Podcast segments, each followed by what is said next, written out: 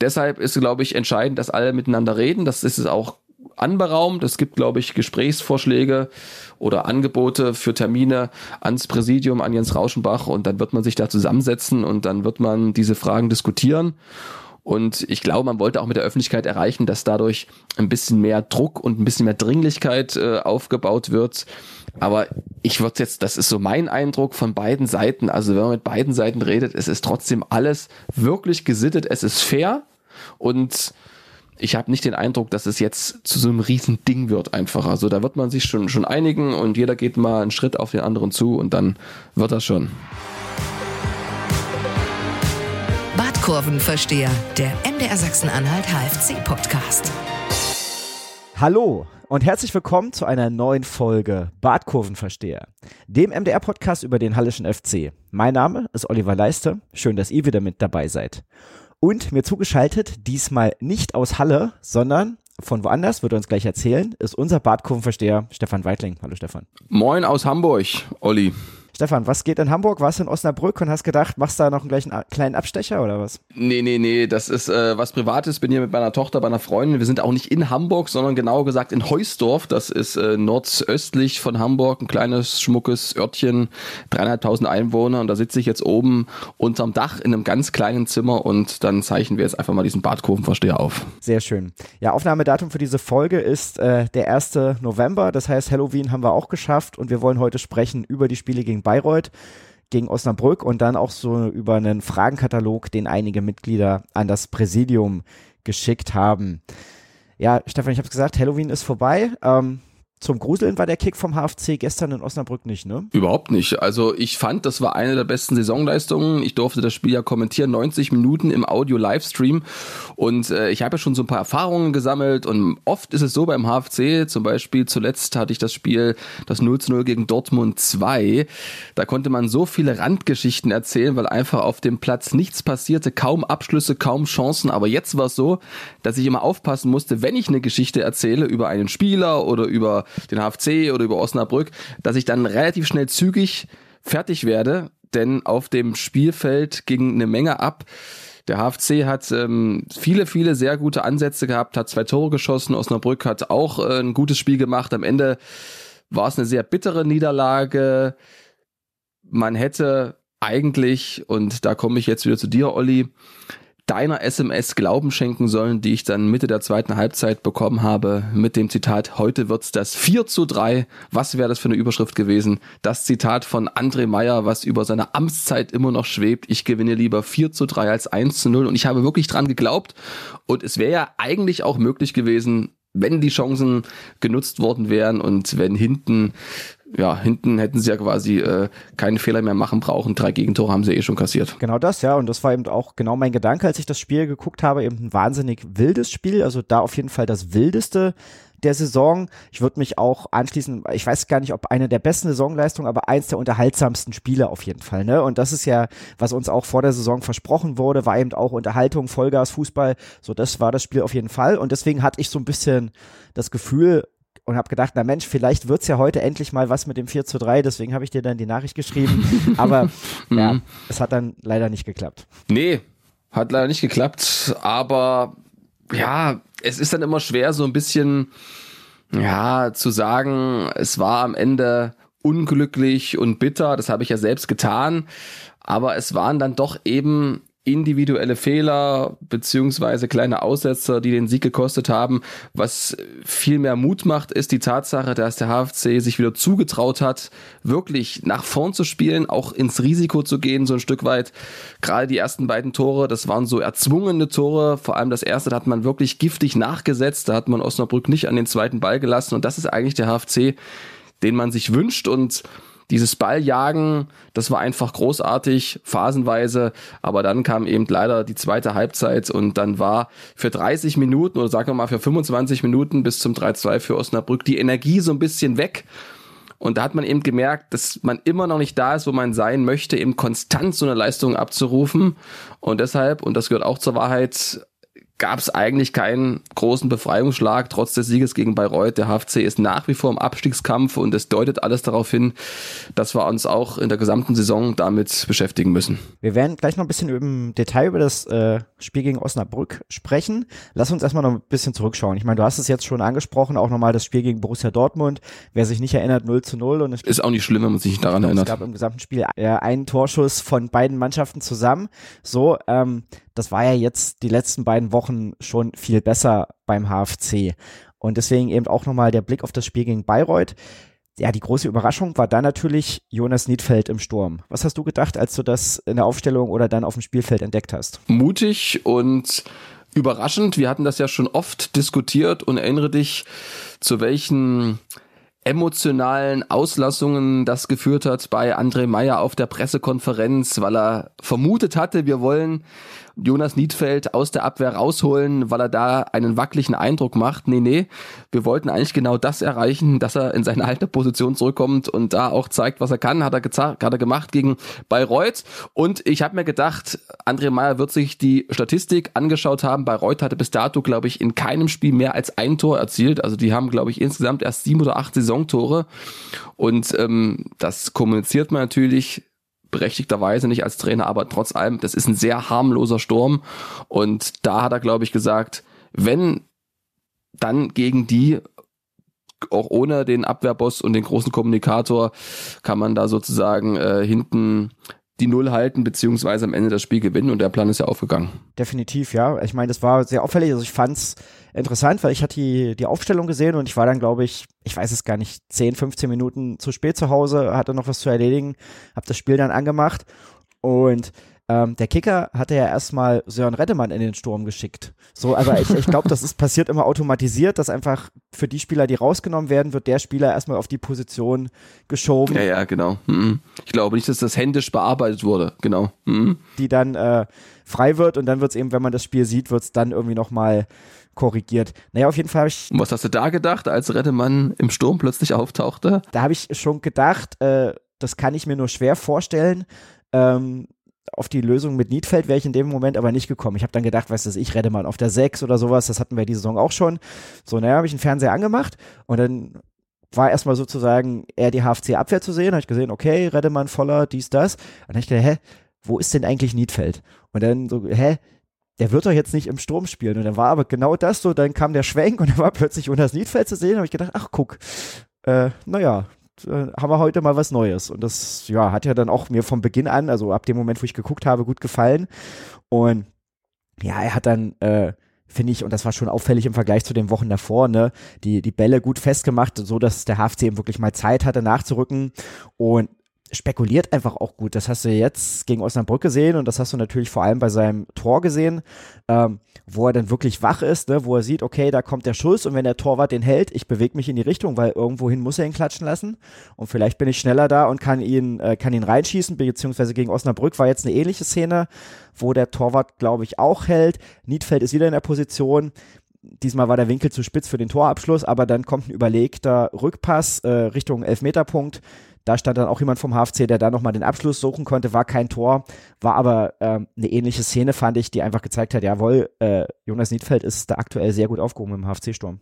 Auf jeden Fall. Jetzt war ich richtig beeindruckt von deinem kleinen Monolog. Ich musste mich richtig konzentrieren, aber ich kann dem äh, nur zustimmen und ich muss sagen, dass der Spielaufbau beim HFC dadurch ein Tick variabler geworden ist. Das hat man vor allem dann jetzt zum Schluss gegen Osnabrück gemerkt. Da flogen viele lange Bälle. Also Janis Vollert und Redemann, die ja dazu angehalten sind, flach aufzubauen, haben dann wirklich immer Jonas Niedfeld gesucht. Der war aber von Maxwell Gamphy, dem Innenverteidiger der Osnabrücker, oft sehr, sehr gut bewacht und hat da nicht jedes Kopfballduell gewonnen, aber ein paar hat er eben gewonnen. Und alleine, dass du eben diese Anspielstation vorne hast, weil so ein Ball, den kann ein Sebastian Müller oder auch ein Dominik Stetschik oder erst recht ein Tom Zimmerschied nur schwer verarbeiten. Das macht es dann einfach ein bisschen leichter wenn du eben merkst, Osnabrück läuft halt mit vier, fünf Leuten an, dann hast du eben diese Option, diese Angriffslinie zu überspielen. Das hat der HFC hin und wieder ausgenutzt, auch wenn nicht immer erfolgreich. Ich glaube, vom, vom Publikum war so mein Gefühl, wurde das auch sehr honoriert, die Leistung von Jonas Niedfeld. Aber da habe ich auch das Gefühl, dass er in den letzten Wochen generell mehr, äh, mehr Anerkennung bekommt. Ne? Wir erinnern uns zurück. Das war ganz oft so, dass dann als er auf die Sechs ging, hieß es, naja, aber hm, da ist jetzt auch nicht der, der Top-Sechser, dann hat er Innenverteidiger gespielt, dann hieß es immer, naja, das ist ein bisschen langsam oder da ist, äh, da sind auch viele Fehler dabei oder entscheidende Pässe, die dann irgendwie zu Gegenaktionen führen. Und ich finde, das hat sich in den letzten Wochen so ein bisschen gedreht, dass die Leute den Jonas Niedfeld da doch anders wahrnehmen. Hast du den Eindruck auch? Habe ich auch und das auch vollkommen zu Recht. Und das ist ein Verdienst von André Meyer und von Jonas Niedfeld, die sich da von diesen Scharmützeln nicht haben beeinflussen lassen, diesen verbalen Scharmützeln und diesen Social Media Scharmützeln. Und André Meyer steht und stand hier immer ganz fest hinter Jonas Niedfeld, hat das mehrfach zum Ausdruck gebracht, hat mehrfach eine Lanze für ihn gebrochen, hat gesagt, Kritik, ja, bitte nicht auf dem Niveau, weil jeder Spieler nimmt das auch dann ganz schön ernst, wenn es ähm, eben unter der Gürtellinie ist. Und, und Jonas Niedfeld eben auch. Also der hat weiter einfach weitergemacht im Prinzip, dann nicht groß irgendwie rumüberlegt und sehen wir mal ganz ehrlich, also er ist immer einer der konstantesten, konstantesten Spieler beim HFC und ich erinnere mich da gerne an die Worte von Michael Hiemisch, dem jetzigen Co-Trainer von Duisburg, genau, vom MSV Duisburg, genau, der mal gesagt hat, ähm, das war letztes Jahr, da hat ähm, Himisch mit Würzburg damals noch gegen Magdeburg gespielt. Da habe ich ihn so ein bisschen ähm, mal so gefragt, so, wie er den HFC so sieht und hatte damals gesagt zu äh, Jonas Niedfeld, bei ihm weißt du, was du bekommst und das in jeglicher Hinsicht. Ne? Es gibt selten Ausreißer nach oben, selten Ausreißer nach unten und ich glaube, das trifft es eigentlich sehr gut und André Meyer betont das ja auch immer, wie wichtig seine ordnende Hand hinten in der Abwehr ist, allein durch seine Lautstärke, durch seine Präsenz und hat ja dann auch so ein Stück weit Sören Reddemann und Janis Vollert in die Pflicht genommen, dass er eben noch ein bisschen dieses dieses Manko, dieses kleine Manko, was sie vielleicht haben, dass sie eben im Stellungsspiel immer jemanden brauchen, der ihnen sagt, wo sie zu stehen haben, dass sie das ein bisschen ausgleichen, dass sie da weiter an sich arbeiten. Und das ist ja trotzdem dann ein Verdienst von Jonas Niedfeld, dass er ähm, ja da hinten und jetzt auch vorne ähm, immer seinen Job und das solide macht. Ich würde nochmal kurz auch einen Schritt zurückgehen in die Vergangenheit. Damals, als Jonas Niedfeld kam, 2019 war das, und da hatte der HFC ja gerade die Saison davor auf Platz 4 abgeschlossen und war am Ende nur nicht aufgestiegen, weil sie eben keinen richtigen Stürmer hatten. Damals war noch Matthias Fetsch vorne drin und Sebastian May, die dann beide, glaube ich, ein paar Tore gemacht haben, aber jetzt eben so keinen klassischen Neuner oder zumindest Stürmer. ja. Hm. Genau, und dann, genau, und dann hattest, hattest du Niedfeld geholt und da kann ich mich noch an eine Unterhaltung mit Björn Ganser, dem damaligen Scout, erinnern. Also das hat er mir dann irgendwann ein bisschen später erzählt wo er meinte, dann gab es dieses erste Spiel in, äh, gegen, gegen Uerdingen in Düsseldorf und da hat der HFC, glaube ich, ein Chancenverhältnis von 25 zu 1 gehabt oder sowas und das Spiel ging 0 zu 1 verloren. Und wo er gemeint hatte, ja, alles, was wir im Sommer überlegt haben, haben wir in dem Spiel erkannt, das funktioniert nicht. Und deswegen hat der HFC dann noch Terence Boyd dazugeholt. Und dann erinnern wir uns ja, dann, dann kam ja auch eine, eine richtig tolle Phase mit, mit vielen Toren und so weiter. Aber wo man damals eben äh, Jonas Niedfeld nicht zugetraut hat, dass er so der Knipser sein könnte, ne? Und wo man jetzt aber in einer Situation ist beim HFC, dass er, glaube ich, schon noch der, der aussichtsreichste Stürmer ist, auch wenn er jetzt vielleicht nicht 20 Tore machen wird, aber der, dem man am ehesten zutraut, dass er da als Stürmer, ja, äh, Bewegung reinbringt und eben auch für Torgefahr sorgt. Ne, es hat ihm ein Spiel gereicht, um mit den anderen gleichzuziehen. Stetschik ein Tor, Müller ein Tor, Bolicki ein Tor, Tom Zimmerschied klammere ich da so ein bisschen aus, den sehe ich eher auf der 10, beziehungsweise ein bisschen ähm, auch Stück weit auf der Außenbahn. Also er ist momentan der beste Stürmer beim HFC mit den drei anderen genannten. Und ja, das ist schon irgendwie eine spannende Entwicklung, finde ich. Und jetzt hast du es mit der Abwehr eben auch angesprochen. Die MZ hat das ganz gut formuliert und hat das so ein bisschen Meyers Dilemma genannt oder zumindest so beschrieben dass der Trainer eben sagt, okay, wenn Niedfeld vorn spielt, dann ist er da gut, fehlt aber hinten. Warum hast du gerade beschrieben? Ähm, wenn er aber hinten spielt, fehlt er vorn. Also eigentlich bräuchtest du zwei Jonas Niedfelds in der Mannschaft, oder? Ja, weiß nicht, ob wir zwei brauchen. Also wir wollen es jetzt auch nicht überhöhen. Ne? Also Jonas Niedfeld ist jetzt auch nicht der absolute Goalgetter, den wir hatten mit Terence Boyd oder mit ähm, äh, Timo Furoholm oder was der HFC da noch so hatte äh, im Sturm drinne, ne? Aber zumindest ist es, wie ich es gesagt habe, ein solider, guter Drittliga-Abwehrboss oder eben auch Stürmer. Also er ist einfach vielseitig einsetzbar.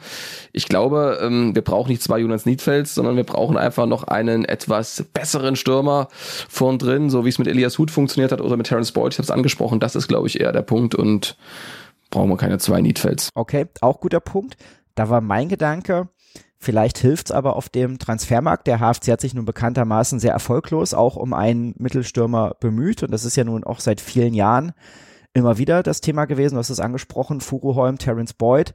Aber in den Jahren dazwischen hat man ja eigentlich auch permanent äh, einen Mittelstürmer gesucht. Wenn man jetzt davon ausgeht, dass man Jonas Niedfeld auch vorne einsetzen kann, ist es dann vielleicht leichter, noch jemanden für die Abwehr zu finden, so vom Format von Stipe Vuccio zum Beispiel? Ich glaube, der ist sogar noch vertragslos. Ähm, Stipe Vuccio ist, ja, hypothetisch glaube ich nicht, dass man das machen wird. Also ich glaube, vielleicht ähm, ist dann doch eher der Punkt, wir müssen abwarten. Jonas Niedfeld hat jetzt zwei Spiele vorne gemacht, die Quote ist bei 50 Prozent. Er hatte eine Top-Chance gegen Osnabrück, hätte den Ausgleich erzielen können. Ball geht knapp übers Tor, hat er aber gut gemacht, toll auch in Szene gesetzt von seinen Mitspielern. Aber das war's dann auch an zwingenden Abschlüssen. Ne? Also man darf jetzt auch nicht so viel Hoffnung reinstecken. Klar, Jonas Niedfeld war Torschützenkönig in der Regionalliga, ist mit Zwickau aufgestiegen, damals 15 Tore erzielt, dann ist er nach Regensburg gegangen, der zweiten Liga. Da hat er keinen großen Stich gesehen, dann kam er eben zum HFC. Also da würde ich einfach mal abwarten, wie sich das da vorne entwickelt und ob das eine dauerhafte Lösung bleibt. Also kann ich mir ehrlich gesagt nicht vorstellen, dass. Ähm, hm, Aber wenn ich da kurz. Geh rein, geh rein, na klar. Also die Frage ist ja, du hast jetzt noch drei Spiele, ne? Also ich glaube nicht, dass dir diese drei Spiele so noch krass viele neue Erkenntnisse bringen.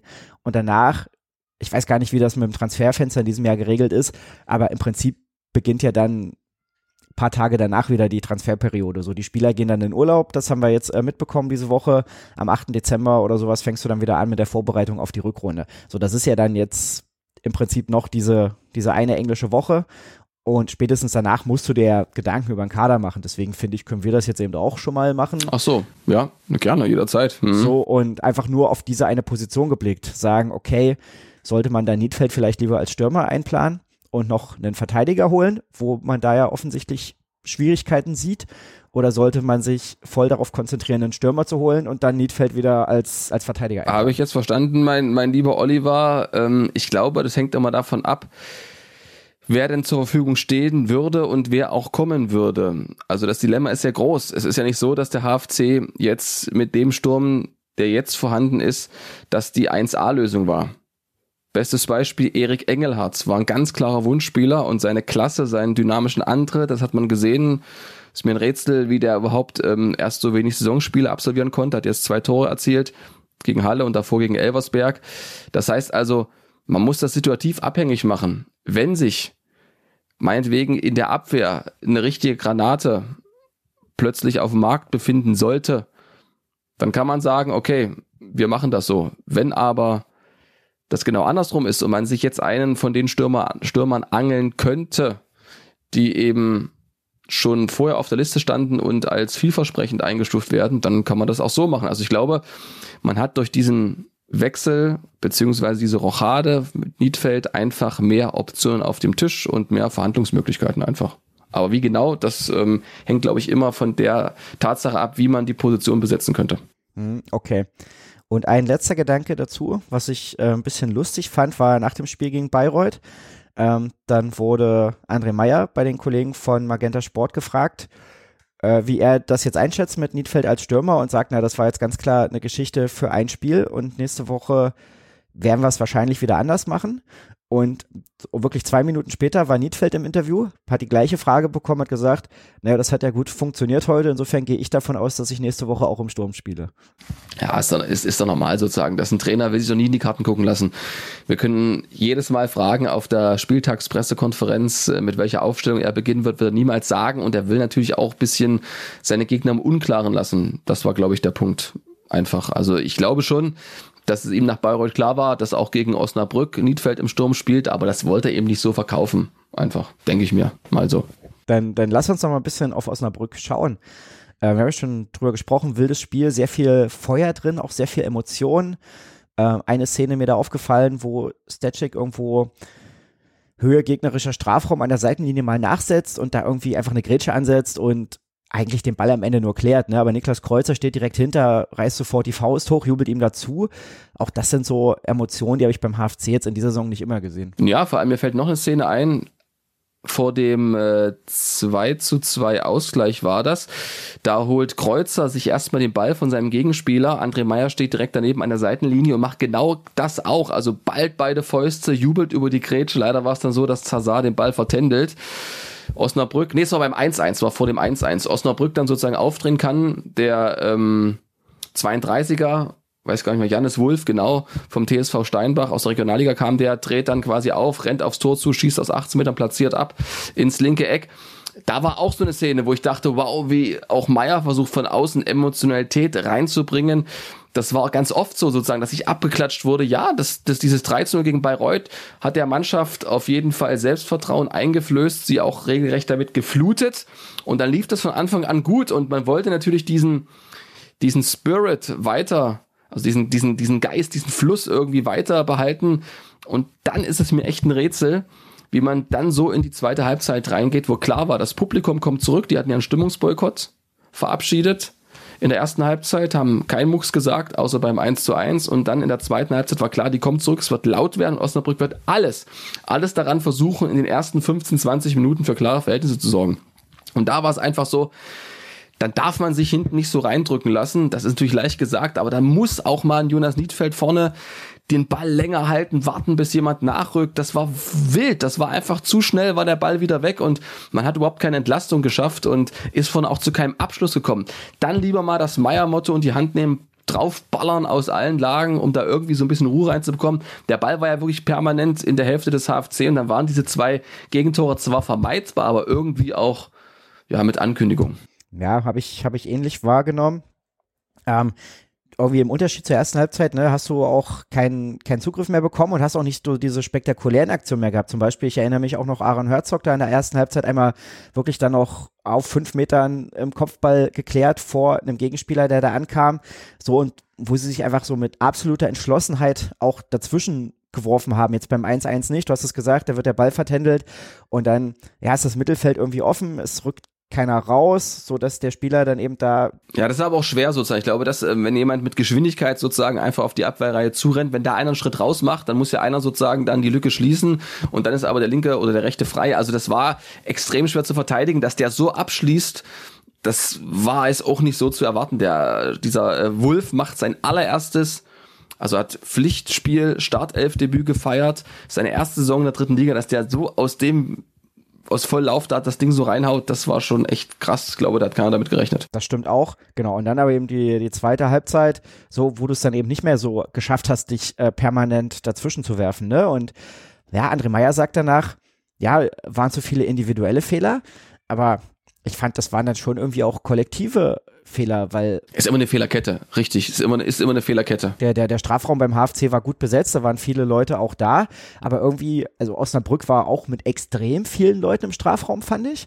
Und da hat es der HFC aber irgendwie dann nicht mehr geschafft, dazwischen zu kommen oder dann auch relativ viele Standards rund um den Strafraum äh, produziert. Da ist mir Niedfeld wieder noch aufgefallen, dass er oft der Erste war, der dann den Ball rausgeköpft hat. Und ja. Mhm. Und genau, und dann hast du aber eben diese, genau wie du sagst, diese Entlastung nicht mehr geschafft. Osnabrück mit extrem vielen Leuten im Strafraum, am Strafraum und dann ist es fast irgendwann zwangsläufig, dass dann irgendwann auch mal einer durchrutscht. Ja, und vor allem beim 3 zu 2, glaube ich, war es so, da hätte ein HFC-Spiel, ich glaube, es war Sebastian Müller, wenn er schon eingewechselt war, an der Mittellinie einfach einen Foul ziehen müssen. Dann passiert dieser Treffer, glaube ich, gar nicht. Ähm, dann ist es natürlich unglücklich, dass Daniel Mesenhöhler den zentral abwehrt.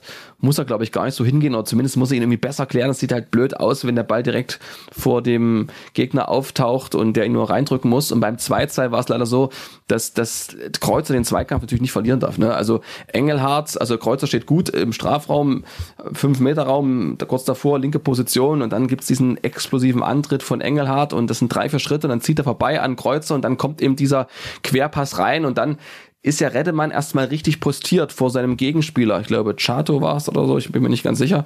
Und dann ist es unglücklich, aber bei der Geschwindigkeit, mit der der Ball reinkommt, ist es dann auch einfach schwer. Also kein großer Vorwurf da an ihn.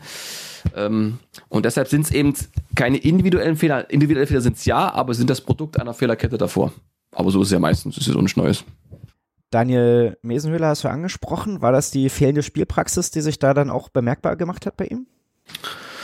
Das ist jetzt Kaffeesatzleserei. Also ich finde, er hat das gut gemacht. Also bei den ersten, bei den beiden Gegentoren, beim 1-1 und beim 2-2, da war er machtlos.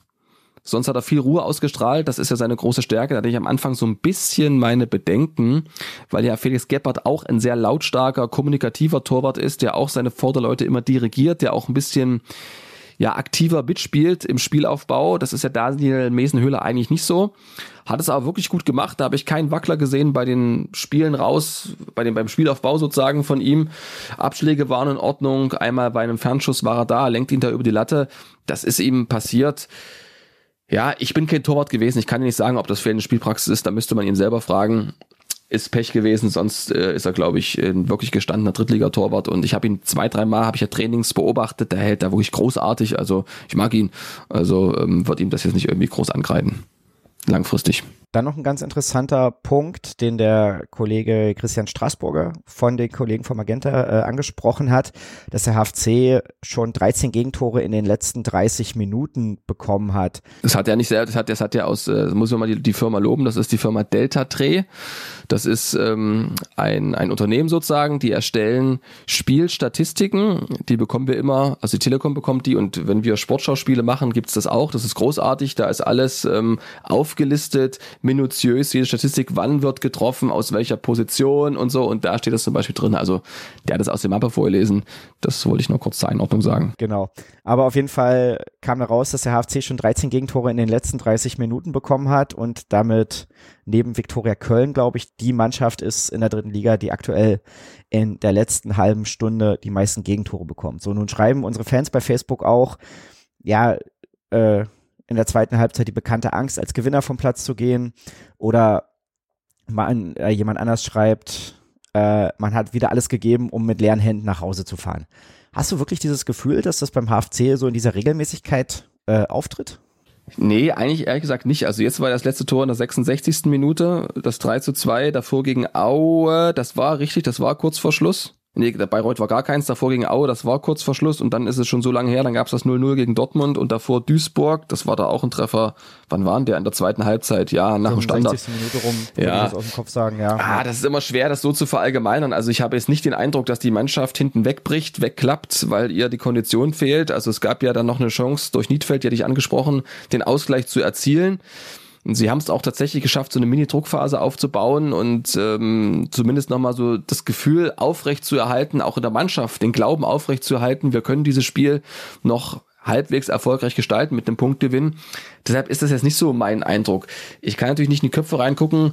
Angst vorm Gewinn. Vielleicht ist ein Hauch dabei. Ich glaube nicht, dass man sich immer das so bewusst macht als Spieler. Also ich würde mir das nicht so bewusst machen. Ich würde immer hier und jetzt versuchen zu denken und mich einfach darauf einstellen, dass die jetzt mit einem riesen Willen aus der Kabine rauskommen und wir irgendwie versuchen müssen, ruhig zu bleiben, wenn wir den Ball haben, unser Kombinationsspiel, was wir im Training geübt haben, einfach hin und her zu passen und dann ist nach zehn Minuten das auch verpufft, aber das ist irgendwie nicht gelungen. Aber trotzdem, also da kann jeder seine Meinung haben. Ich habe auch nicht von allem die größte Ahnung. Das sage ich ganz ehrlich. Deshalb unsere beiden Follower gerne weiterschreiben. Eure Meinungen sind genauso viel wert wie meine. Und das ist das, was ich dazu zu sagen habe, Oliver. Ich habe da noch ein bisschen drüber nachgedacht und habe eben auch überlegt, kann man da jetzt, weiß ich nicht, ein Konditionsproblem draus ableiten oder irgendwas. Und dann habe ich auch nochmal geschaut. Ähm, und in der Tabelle der letzten 30 Minuten, da ist schon korrekt, dass der HFC da die meisten Gegentore bekommt.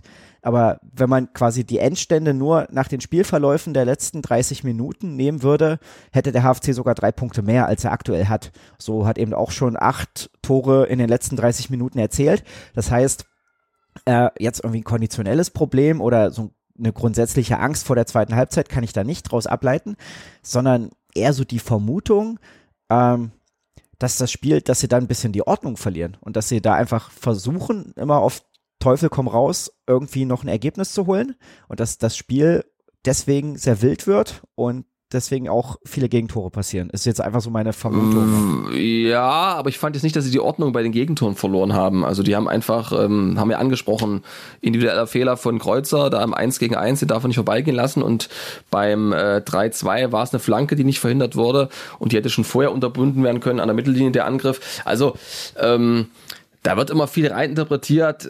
Ich habe jetzt neulich, wo war denn das? Irgendwie in, nach einem Bundesligaspiel, glaube ich, einen Trainer gehört. Ich kann dir gerade gar nicht sagen, wer, der hat was Interessantes gesagt. Und zwar, dass Zufall und Chaos zwei ganz entscheidende Faktoren sind im Fußball. Es ist auch keine Weltneuheit, aber das, das passte so ein bisschen beim ersten Tor vom HFC. Ne? Also da gab es ja sozusagen die Hereingabe, glaube ich, von Nico Hug. Dann klärt der Osnabrücker Verteidiger Beermann so kerzenartig, überhaupt nicht richtig ins Aus oder äh, zur Ecke hin.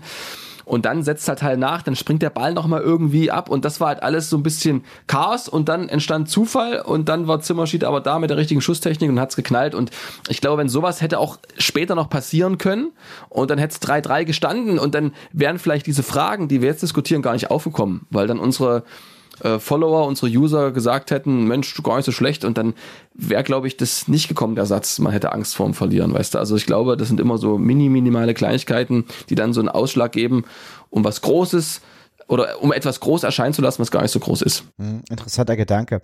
Was auch noch äh, mehrfach moniert wurde, unter anderem vom Guido, ist, dass von den Ersatzspielern oder von den Einwechselspielern relativ wenig kam.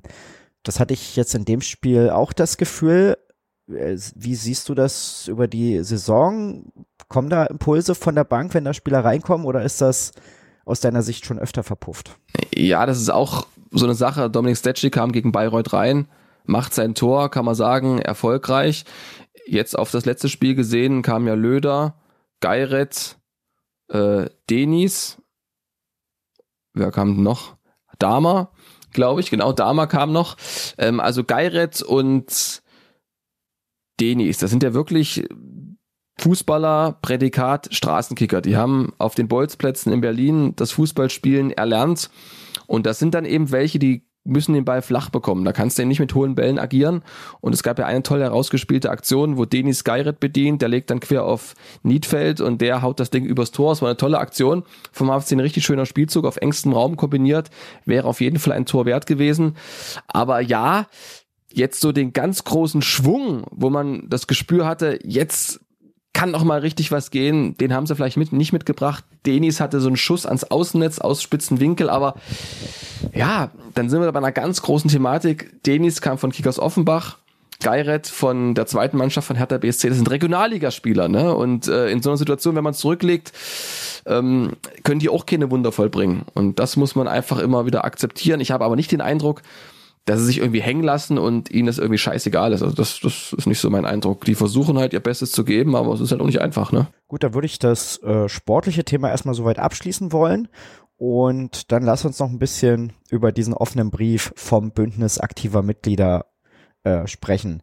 Der ging an das Präsidium und beinhaltet sehr, sehr viele kritische Fragen, ein paar so allgemeinerer Natur, ein paar sehr spezifische und ja, du hast noch mal nachgefragt, ähm, was waren so die, die Hintergedanken bei diesem Brief?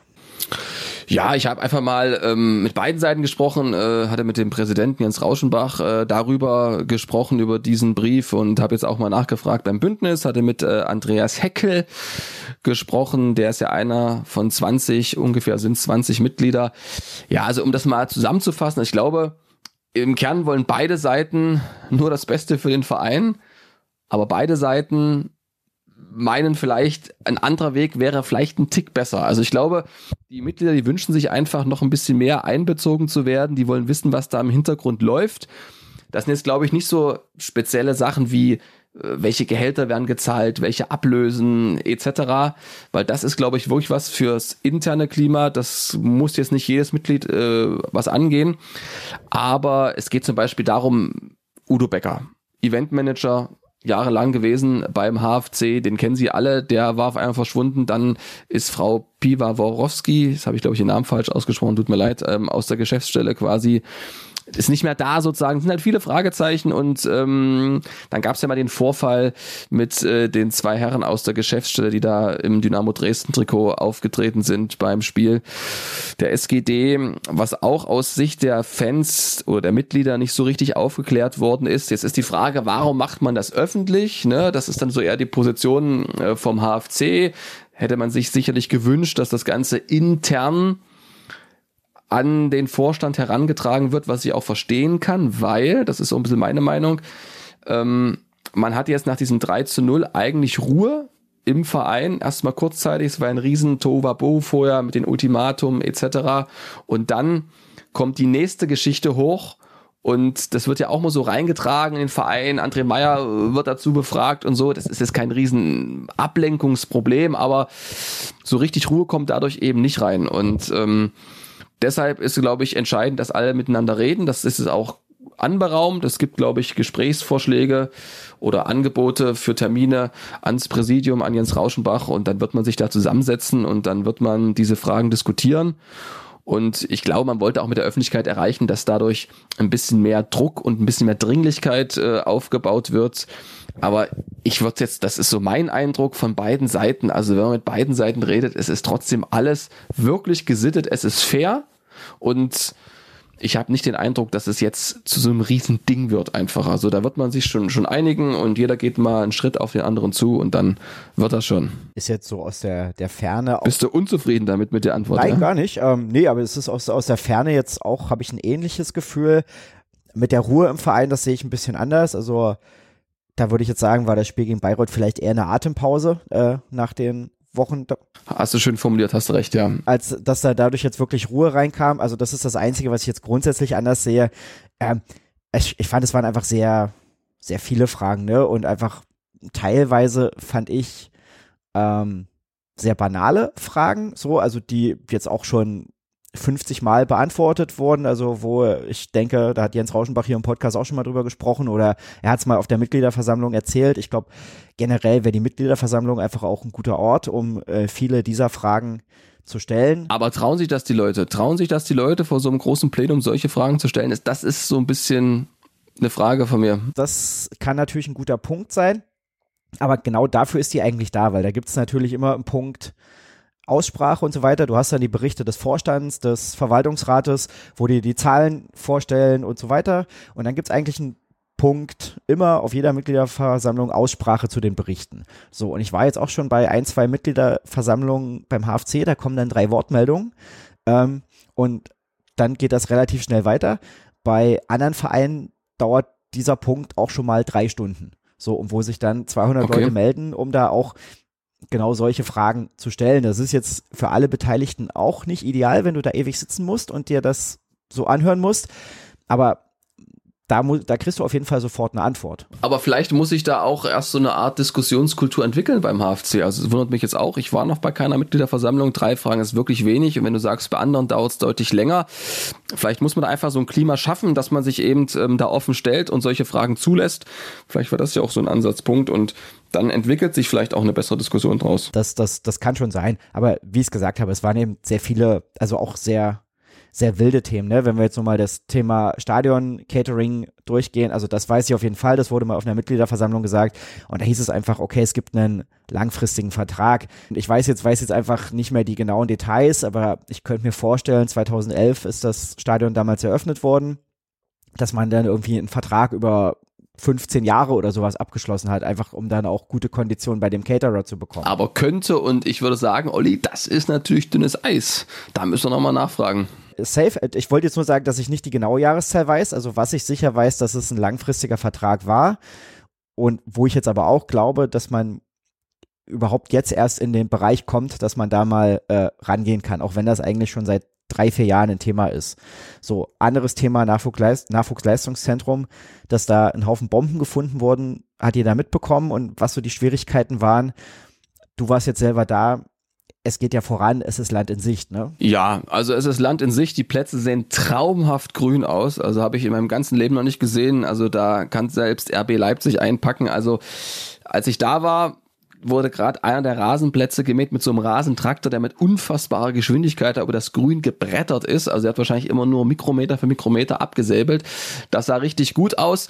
Habe ich da mit Jens Kiefer getroffen, dem neuen Nachwuchsleiter beim HFC. Sehr äh, angenehmer Typ. Ähm, hat sich da auch sofort den, den, den Fragen gestellt, den sportlichen Fragen. Hat ja großes vor, so ein bisschen seine Vision erklärt, dass er halt, ähm, was er eben beim HFC vorhat, dass es so einheitliche Standards gibt in der Ausbildung und dass man eben relativ zügig dann doch da hochziehen kann auf die Silberhöhe, auf dieses Areal. Das Problem ist, es gibt noch kein Funktionsgebäude. Und ich habe noch bei der Stadt angefragt, weil das ist ja immer ganz wichtig. Das ist ja kein HFC-Nachwuchsleistungszentrum, kein HFC-Nachwuchsleistungszentrum, langsam, sondern ein Fußball-Nachwuchszentrum der Stadt Halle, wo ja nicht nur der HFC zu Gast sein wird, sondern eben auch andere Vereine. Und da ist es so, dass die Plätze ab Frühjahr 2023 zur Verfügung stehen würden.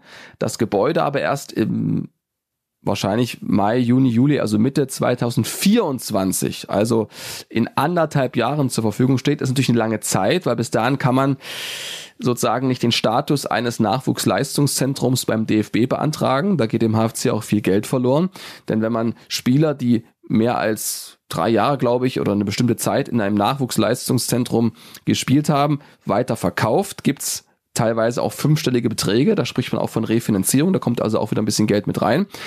Jetzt habe ich mich gefragt, was würde passieren, wenn man die Container von unten vom Sandanger da oben hinstellen würde auf dieses Nachwuchsleistungszentrum und das ein Jahr als Übergang macht, konnte mir keiner so richtig eine Antwort geben. Ich glaube auch nicht, dass der DFB dann so eine Containerburg zertifizieren würde, weil beim HFC ist ja alles da. Hat ja auch Präsident Jens Rauschenbach bestätigt. Also diese Stellen sind geschaffen worden, diese ähm, bestimmte Anzahl. Ähm, die Infrastruktur ist teilweise da, die ganzen anderen Anträge sind ausgefüllt. Also es scheitert eigentlich letztendlich nur an dem Gebäude. Rasenplatz ist ja auch da. Und ähm, ich glaube, da sind Stadt und Land und HFC immer im Gespräch und versuchen das so schnell wie möglich voranzutreiben. Nur mal eine Zahl, weil du es angesprochen hast. Insgesamt wurden 19 Bomben gefunden auf diesem Areal. Allein die Entschärfung dieser 19 Bomben hat ungefähr drei Millionen Euro gekostet aus diesem Fluthilfegeld, was quasi dafür draufgegangen ist und eben nicht sofort in dieses Gebäude geflossen ist. Dadurch haben, dadurch da, darf langsam, oh, ist ja diese Hamburger Luft sozusagen. Ähm, ich habe immer so viele Gedanken und ich muss versuchen, langsam sozusagen ähm, ins Mikro zu sprechen. Und zusätzlich, ne, also zu diesen Bomben ist ja auch das Baumaterial teurer geworden. Es gab Lieferschwierigkeiten von bestimmten Sachen. Ähm, es kam Corona dazwischen und das hat halt zu diesen Verzögerungen geführt. Und dem HFC, und das ist mein letzter Satz, dem sind da auch ein Stück weit die Hände gebunden, weil es eben ein städtisches Projekt ist. Und ja, wenn da noch ein bisschen mehr Geschwindigkeit reinkommt, dann vielleicht ist man ja auch vorsichtig bei der Stadt und sagt Mitte 2024 und hofft insgeheim, dass es schon nächstes Jahr fertig wird, das Gebäude. Vor allem, wenn du mit anpackst, Olli. Werde da jetzt wahrscheinlich nicht mit anpacken, aber klar, äh, ist natürlich, hatten wir jetzt auch hier im Podcast schon immer wieder thematisiert, ne, dass es dann eben einfach der Termin immer weiter verschoben wird. Woran das jetzt lag, hast du, hast du begründet. Und auch da, wenn ich nochmal auf den Caterer zurückkomme, wüsste ich jetzt zum Beispiel gar nicht, weil das Stadion ist ja am Ende auch ein städtisches Stadion. So, äh, ob der Vertrag jetzt eigentlich mit dem HFC geschlossen ist oder äh, mit der Stadiongesellschaft, wo die Stadt einfach ein wichtiges Wörtchen mitzureden hat. Und lauter solche Themen sind, glaube ich, und das meine ich aber, die sind schon ganz oft thematisiert worden. Und da hat der HFC jetzt gar nicht immer die Handhabe, das zumindest sofort selber zu lösen. Ein Punkt, den ich vielleicht noch aufgreifen würde, war das mit den Mitarbeitern. Da gab es ja im Prinzip zwei Geschichten. Einmal, warum verlassen so viele Mitarbeiter den HFC und andererseits diese sogenannte Dynamo-Affäre, ne, wo zwei Mitarbeiter sich ein Spiel von Dynamo Dresden angeguckt haben, du hast es vorhin angesprochen, und da eben auch Dynamo Trikots getragen haben, weil das einfach auch Voraussetzung war an dem Tag. Da gab es so eine, ich weiß auch nicht, nicht, ob man Regelung sagen kann, aber äh, den starken Wunsch von Dynamo Dresden selber, dass das ganze Stadion im Heimbereich in Gelb kommt und nur der Gästebereich eben in Rot von Kaiserslautern leuchtet. So, wo man dann natürlich auch negativ auffällt, wenn man da mit dem grünen Pulli ankommt oder mit der HFC-Jacke. Und dass das, dass das sehr, sehr unglücklich ist, will ich gar nicht ähm, verhehlen und dass das irgendwie ein schlechtes Bild abgibt. Aber einerseits ich sag's jetzt mal, wie ich es wahrnehme, äh, heulen die Leute in den sozialen Netzwerken rum bei jedem Mitarbeiter, der irgendwie geht und sagen, und der war so gut und der war so toll und das war doch äh, so wichtig für unseren HFC. Und bei den beiden jetzt, die von allem, was ich weiß, eine ganz gute Arbeit machen, da waren die Reaktionen, ja, schmeißt die sofort raus und jagt die zum Teufel. So, und einfach auch diese, diese Diskrepanz, ne? Und ich finde, die spiegelt sich auch ein bisschen in den Fragen wieder, ist so mein Gefühl. Hm. Ja, Wobei, da musst du immer unterscheiden sozusagen. Ich weiß nicht, ob jetzt da die 20 Mitglieder vom Bündnis der aktiven HFC-Mitglieder so geredet hätten und sagen, schmeiß die raus. Ich glaube, das ist alles ein bisschen konstruktiver da, wenn ich da so reinlausche äh, in, in deren Gespräche. Aber gut, ja. Genau, und das, das ist dieser, dieses Konstruktive, das ist, glaube ich, noch ein wichtiger Punkt, weil da sind ja auch Fragen dabei, wie, wie können wir mithelfen oder wo können wir uns vielleicht äh, äh, engagieren. Das zeigt eben, ähm, dass die Leute da in diesem Bündnis jetzt eben nicht nur draufhauen wollen, sondern tatsächlich auch mithelfen wollen. Ich glaube, das ist ein wichtiges Signal. Ja, und vor allem sind sie auch so ein bisschen ein Spiegelbild der gesamten Mitgliedschaft. Also ich glaube nicht, dass das jetzt 20 Fra äh, von diesen 20 Leuten ähm, oder die Fragen, die sie stellen, dass das nur diese 20 Leute interessiert. Ich glaube schon, dass das ein bisschen mehr ist und dass das vielleicht auch viele Mitglieder so unterschreiben würden, weißt du, diese Fragen. Definitiv. Und wo man einfach, wo man einfach, aber glaube ich auch so eine generelle Unzufriedenheit merkt, ne, die haben wir in den letzten Wochen und Monaten auch oft thematisiert, weil man einfach so das Gefühl hat, der Verein stagniert an ganz vielen Stellen. Äh, von den sportlichen Zielen, die mal ausgerufen waren, ist man mittlerweile doch deutlich weiter entfernt, als man es schon mal war. Und das kommt nicht voran und auch Catering, das haben wir doch auch nur schon. Ja, und dann denkt man sich halt und sieht andere Vereine und äh, hat vielleicht auch mal gehört von dem einen oder anderen Sponsor, der aufgehört beim aufgehört hat beim HFC. Also ist ja auch nicht so, dass äh, jetzt jeden Tag die Sponsoren Schlange stehen und es einer nach dem anderen kommt. Ich glaube, sie machen eine gute Arbeit da am Vorstand. Das muss man nämlich auch sagen. Es gehört ja auch zur Wahrheit, äh, dass Jens Rauschenbach mit seinen Kollegen da den HFC aus der Schlinge gezogen hat, ähm, nachdem sie ja wirtschaftlich äh, tot waren. Aber natürlich gibt es auch mal einen unzufriedenen Sponsor, der natürlich das dann auch mal äußert in einer Fangruppe oder bei irgendwelchen anderen äh, Treffen. Und das nimmt man natürlich dann auf als Fan und hat dann vielleicht gar nicht die Möglichkeit, das so einzuordnen. Ist das jetzt nur einer? Ist das, sind das jetzt einer von vielen? Äh, welches Gewicht hat der? Manchmal sind es ja auch persönliche Unzulänglichkeiten, aber insgesamt glaube ich wirklich, ähm, dass wenn beide miteinander reden, dann, dann, dann nimmt das so viel Feuer raus und dann kann man vieles auch sachlich klären und dann ist man vielleicht auch offen, sowohl auf der einen als auch auf der anderen Seite für einen kleinen Anstoß. Da bin ich ganz deiner Meinung und so wie du es vorhin schon gesagt hast, ne, vielleicht braucht es dann einfach auch noch ein bisschen, sagen wir mal, Ermunterung, ähm, solche Dinge auch einfach mal auf der Mitgliederversammlung nachzufragen und dann haben ja zumindest alle HFC-Mitglieder die Chance, auch da zu sein und sich die Informationen da zu holen. Und das könnte ja dann vielleicht schon die Lösung sein.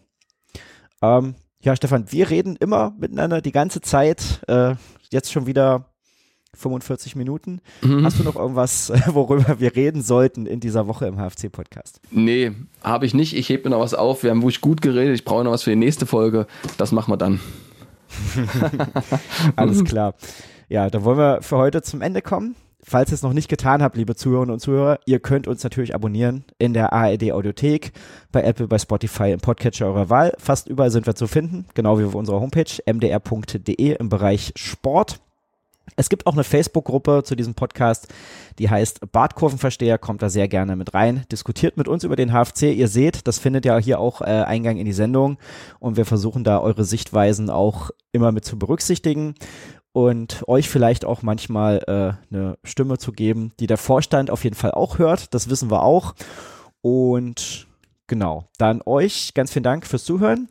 Nächste Woche werden wir hoffentlich wieder einen Gast zu Gast haben. Äh, wer genau wird sich noch klären, deswegen will ich da noch nicht so viel verraten.